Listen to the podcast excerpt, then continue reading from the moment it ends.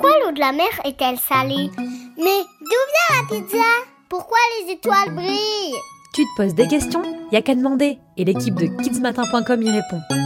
Qui a inventé le sport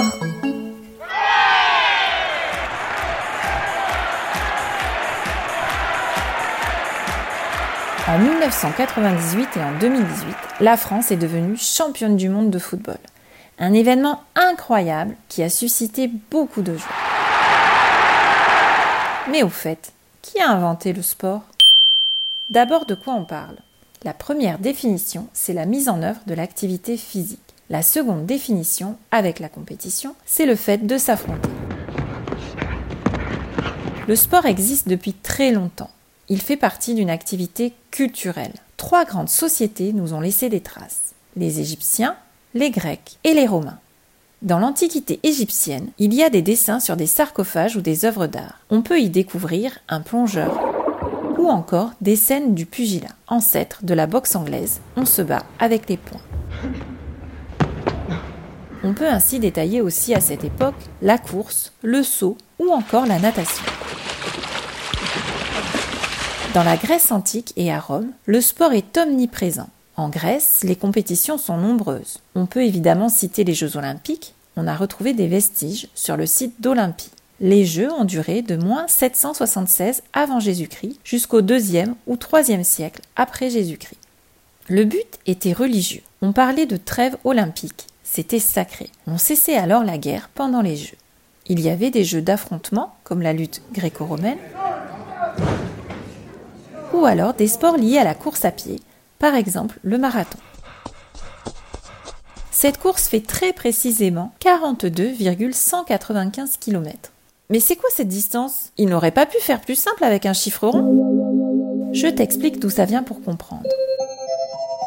En moins 490 avant Jésus-Christ, on trouve la trace du premier marathon de l'histoire.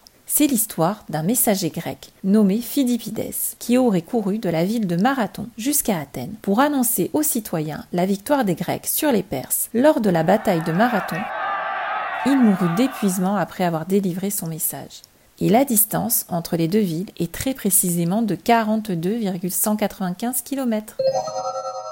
Les Romains vont ensuite proposer un autre modèle, des grandes compétitions dans des amphithéâtres avec des gladiateurs et des courses on fabrique vraiment de très grands champions. Ils étaient des stars, des demi-dieux. Par exemple, on peut citer les joueurs de Pancras, que l'on peut comparer au MMA. C'est un sport de combat complet, du free fight. Bref, tous les coups sont permis. À l'époque, ils risquaient leur vie. Ils pouvaient mourir, mais aussi être très riches et honorés. Les professionnels étaient rémunérés. Il y avait même un encadrement médical. Les spectateurs assistaient aux compétitions nous avons retrouvé des représentations des athlètes sur des vases ou encore des mosaïques. À Rome, le sport, c'était aussi des courses de chevaux.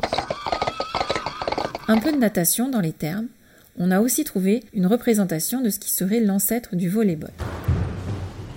Mais il y a une seconde naissance du sport, que l'on a appelé le sport moderne. À la fin du XIXe siècle, avec la renaissance des Jeux olympiques en 1896, grâce au Français Pierre de Coubertin. C'est l'apparition d'un sport qui est un divertissement des élites européennes. Il y a une codification. On écrit alors un ensemble de règles. Il y a des fédérations, des clubs et l'organisation de compétitions. C'est aussi l'apparition d'un intérêt pour le sport qui deviendra populaire. Voilà, assez parlé. Maintenant il faut se bouger. Anima sana incorpore sano.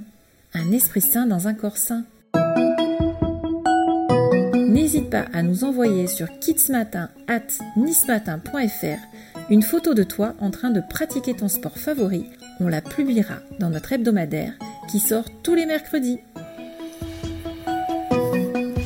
Toi aussi, envoie-nous ta question à l'adresse kidsmatin.nismatin.fr.